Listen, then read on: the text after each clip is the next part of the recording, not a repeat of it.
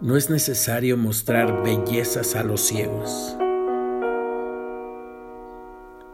ni decir verdades a los sordos.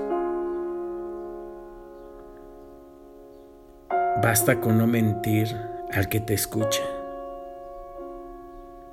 ni decepcionar al que confió en ti. Las palabras conquistan temporalmente, pero los hechos, eso sí nos ganan o nos pierden para siempre.